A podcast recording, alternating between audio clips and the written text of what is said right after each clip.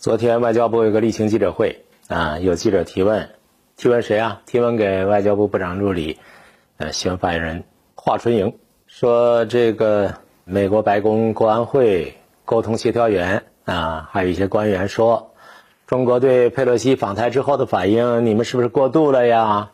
并且以此为借口，增加在台海地区挑衅性的军事行动，制造危机。北约秘书长也附和这个观点，问中方对此有何评论？华春莹说的很干脆，说目前的局面，谁造成的？完全是你美国一手造成的。美国什么人？美国政客，美国佩洛西是他一手造成的。美国官员这个论调让人有一种看新一的皇帝的感觉。美国这傲慢的毛病、虚伪霸道的毛病，真该好好改一改了。华春莹上来之后没有官话。是吧？就直截了当，就很个人化的，但是义正辞严的说：“你这毛病啊！皇帝的新衣什么意思啊？谁都看得明白，是你美国人一手造成的。佩洛西你不来窜访，有这事儿吗？现在台海紧张的根本原因、前因后果一目了然，是非曲直谁不清楚啊？美方是主动挑衅者，美方是危机制造者啊！现在还有一种舆论宣传什么民主啊、专制啊？台湾问题的本质是什么民主问题吗？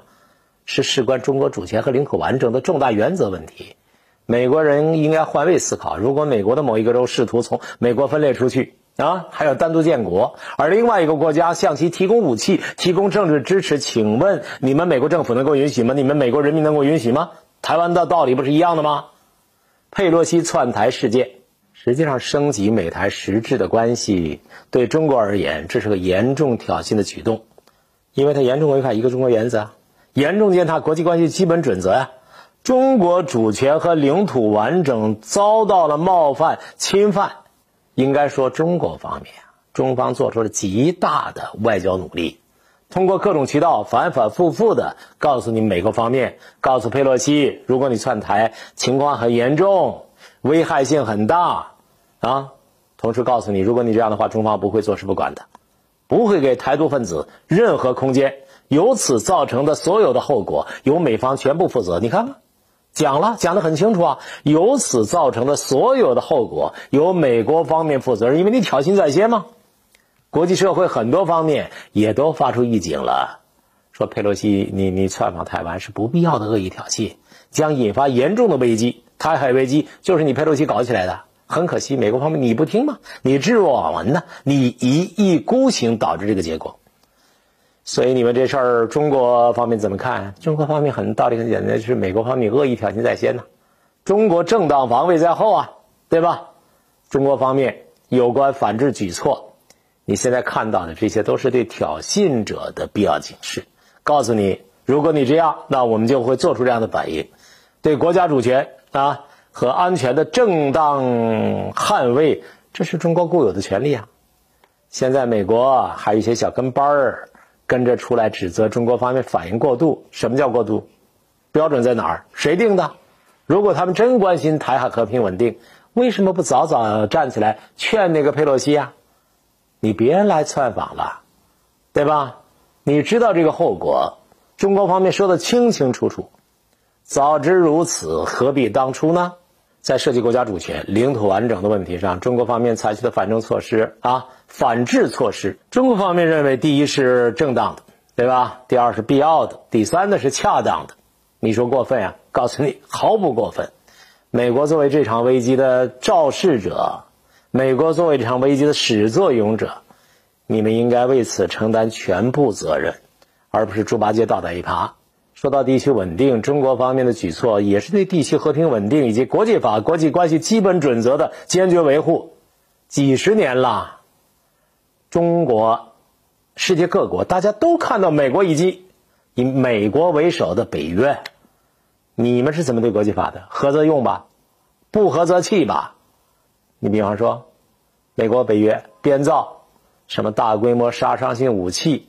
所谓威胁借口，不需要任何理由就对别国主权国家、主权国家大打出手，发动战争，对吧？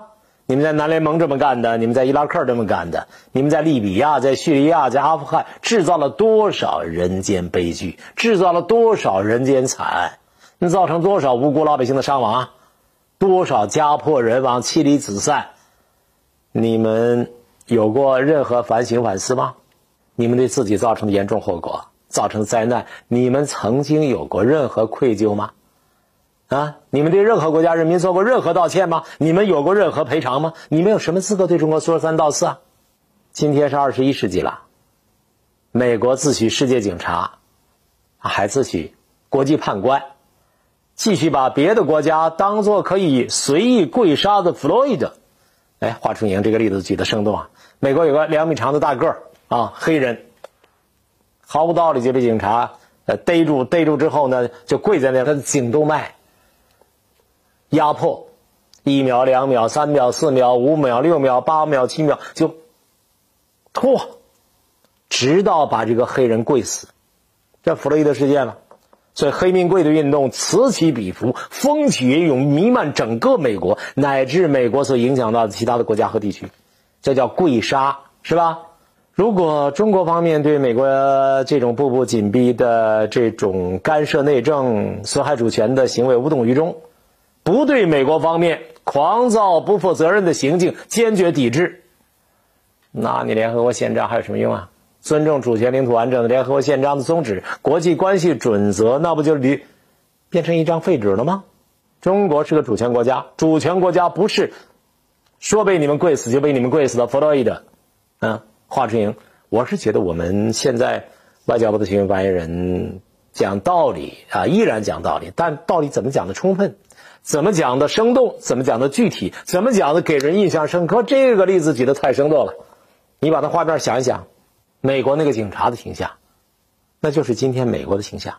美国随便对一个主权国家，就像跪死一个弗洛伊德一样啊，因为你有原罪，因为你肤色不对头，所以我就跪死你。任何一个主权国家，多了二战以后多少国家被美国人欺负啊？美国随心所欲，但是很不幸，美国今天遭遇了中国，中国不可以。大家还记得普京在发动乌克兰军特殊军事行动的时候，普京说过一句意味深长的话。普京说：“有些国家可以跪着，俄罗斯不行。俄罗斯啊，必须要有俄罗斯的尊严。”我觉得这个话的意思和我们华春莹说的话意思是很接近的。世界上百分之八十以上的发展中国家，如果任由美国人们欺负，那么任何一个国家随时可能成为下一个目标啊！所以。已经有一百六十多个国家，这个数字非常重要。这华春莹这次呢，他这一段呢非常精彩的话里面最重要的信息：世界上已经有一百六十多个国家正式发出正义声音，重申坚持什么？一个中国原则啊，支持中国维护自身的主权和领土安全。这是一场什么？霸权和反霸权，干涉和反干涉，分裂和反分裂的重大斗争。华春莹还讲了一个什么意思？他说：“中国呀，历史上饱受列强的侵略，今天仍然遭受美国及其几个小伙计的粗暴干涉内政，损害中国主权安全。但是今天的中国已经不是一百二十年前了，中国也不是伊拉克，不是叙利亚，不是阿富汗。中国人民绝不允许外来势力欺负、压迫、奴役我们。如果谁还妄想这么干啊，必将在。”十四亿人民血肉铸成的钢铁长城面前，碰得头破血流。那华春莹还对着七国外长朝着中国啐唾沫那事儿，华春莹说他们还生活在一百年前，啊，脑子还在一百年前，以为是八国联军呢，以为是八国联军那时候可以随便对中国吆五喝六。中国政府、中国人民在台湾问题上的立场是一贯的，坚决维护中国国家利益、领土完整，十四亿人民的坚定意志。那不是有些人把台湾包装成所谓民主的样板吗？希望美国和那几个所谓的民主国家小跟班儿啊，你们能认识到这一点，重视和尊重占世界人口五分之一的中国人民的核心利益，坚定意志。华春莹这段话说的既接地气、生动具体，又斩钉截铁。外国的那些所谓主流媒体，那些在中国参加新闻发布会之后的那些记者，他们会不会完整的把这些话传给国外的观众？我估计可能性不大。他们都是啊，为我所需，随便截取两句话，然后呢再加一堆他们的评论，多半都这么干的。所以今天在这个世界上，有人是强盗啊，随大家劫舍，为所欲为，但是呢，他们还要做判官。这就不合理啊！这这没有道理啊！这个世界有道理讲吗？当然没有道理讲。那怎么办？那这时候我们只有做好自己的工作啊，练好内功啊，水来土挡，兵来将挡嘛。我们最近解放军在台海演习啊，拉开架势了。嘿嘿，美国方面的口气有点变呢。我昨天写了一篇文章，我说白宫风水有点变呢，只表示关切。嗯，里根号航母战斗群也撤了，狠劲儿呢。看起来我们得仔细研究一下，怎么跟这个美国人说话。这个美国人和美国为首的西方的这些帝国主义国家，老牌列强，他们大概不太适应咱们仁至义尽呢，苦口婆心，不太适应咱们义正辞严。你看佩洛西来之前。连胡锡进都义正辞严，对不对？所有的自媒体、中国外交部、国防部各个部门都说的“严阵以待”这词儿都说了，你们后果你们自己负责任，都讲他听不懂，他听不懂人话，那怎么办？解放军大炮一响，里根号就跑了，哈哈哈，一退就好几百里。哎，我们得好好想一想，有的时候确实是要用对方能听得懂的语言讲话。这个普京曾经讲过，抗议一百次那，不如导弹发射一次。哎，普京看起来是作为一个欧洲国家啊，跟西方国家打交道多了，普京是看懂了这个门道。我们是中国呀，我们是非常谨慎的，非常客气的，甚至有人说中国的忍功世界一流啊。怎么忍功啊？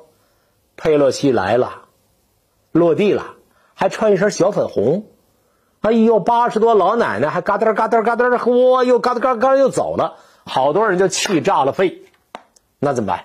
忍，嗯，忍，啊，男人也要忍。什么叫忍？打碎了牙齿啊，合着血往下吞叫忍。我忍你很久了，忍了你很多年了，从八国联军那会儿忍到现在，现在你们还在欺负中国人，忍无可忍，无需再忍。好了，那佩洛西走了，哎，把门一关，把台湾岛子围起来。我们很多网友喜欢说，下雨天打孩子，闲着也是闲着，这当然俏皮嗑了，这不符合现在对儿童教育的观点。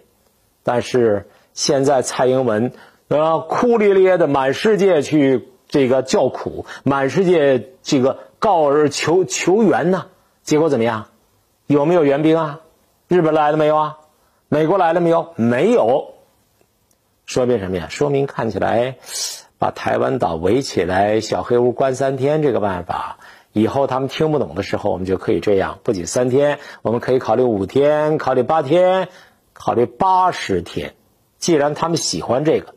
那你不是敬酒不吃吃罚酒吗？好了，就说到这儿，感谢收看，再见。